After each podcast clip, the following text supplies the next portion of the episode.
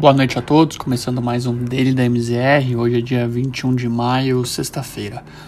Os principais índices europeus registraram alta no encerramento do dia de hoje. Os dados positivos da atividade do bloco e os ótimos números do varejo no Reino Unido foram os principais drivers para a valorização no dia. O processo de reabertura da zona do euro vem ganhando tração à medida que medidas de restrição no continente vão sendo retiradas. Ao longo do dia, o PMI da França e Reino Unido foram divulgados e apresentaram o maior número na série histórica. Para o bloco, o indicador também apresentou alta importante, registrando o patamar de 56,9 pontos em maio versus 53,8 do mês anterior. O valor é o maior para o continente europeu desde fevereiro de 2018. Ao fim da sessão, o principal índice acionário europeu registrou alta de 0,54% encerrou a semana cotado aos 444,44 pontos. Nos Estados Unidos, os índices acionários de Nova York apresentaram direções mistas ao longo do dia. Assim como na Europa, o índice PMI composto veio acima das expectativas dos analistas e reafirmaram que a economia norte-americana segue ganhando tração. Setores de consumo e setores industriais também registraram avanços desde a última leitura no país. O mercado agora segue atento aos próximos passos do Fed, que na ata da última quarta-feira deixou aberta a possibilidade de uma retirada de estímulos antes do projetado, caso os números de emprego e da economia, por exemplo, sigam avançando. O principal temor dos agentes segue sendo uma pressão maior dos preços, principalmente em cima de uma oferta mais restrita, dado o aumento forte da demanda recente. Ao fim da sessão, o S&P 500 registrou baixa de 0,08%, aos 4.155 pontos, pressionado principalmente por ações ligadas ao setor de tecnologia.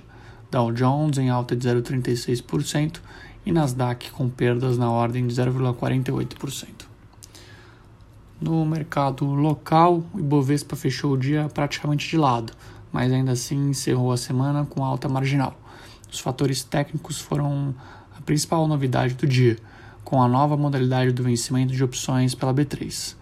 O exercício é realizado toda, terça, toda terceira sexta-feira do mês e pode agora ser feito ao longo de todo o pregão e não mais apenas até às 13 horas como anteriormente.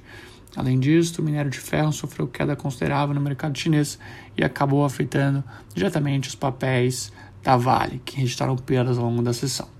Por outro lado, a alta mais consistente do barril do petróleo ajudou a sustentar as ações de Petrobras, com valorização no dia na ordem de 1% nas ONs. Outro destaque importante foi a alta de mais de 15% dos papéis de BRF, após notícias de que a Marfrig estava comprando papéis do rival. Com relação ao cenário de juros doméstico, o dia estava pouco movimentado até a notícia de que o déficit primário deste ano foi revisado consideravelmente. O atual secretário especial da Fazenda, Bruno Funchal, disse hoje ao longo do dia que a perspectiva agora é de um déficit de 2,2% do PIB versus 3,5% do, da estimativa anterior. A brusca revisão ajudou com um sentimento mais positivo para as contas públicas brasileiras e colaborou para o fechamento, principalmente dos vértices intermediários e mais longos.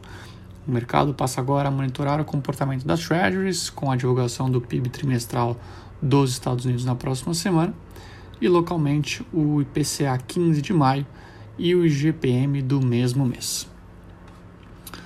Ah, com relação ao câmbio, a moeda brasileira perdeu força hoje contra o dólar ao longo do dia. O movimento é bastante explicado graças a dados mais fortes do que o esperado na economia norte-americana e a possível antecipação da retirada de estímulos por parte do FED.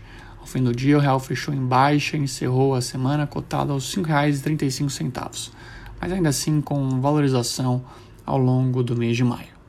Por fim, o principal índice de fundos imobiliários no Brasil, o IFIX, registrou também baixa de 0,09% no encerramento do dia. Bom, por hoje é isso, pessoal. Tenham todos uma excelente noite, um excelente final de semana e até a semana que vem.